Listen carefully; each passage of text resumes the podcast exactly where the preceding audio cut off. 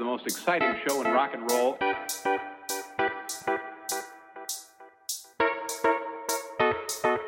You're going to have plenty of fun tonight. Welcome, please. The godfather of soul and the hardest working man in show business.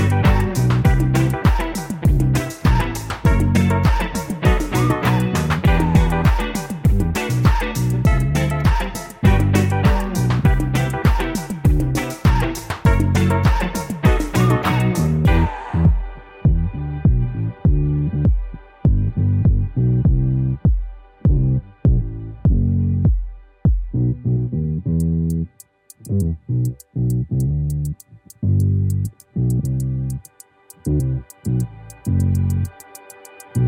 you.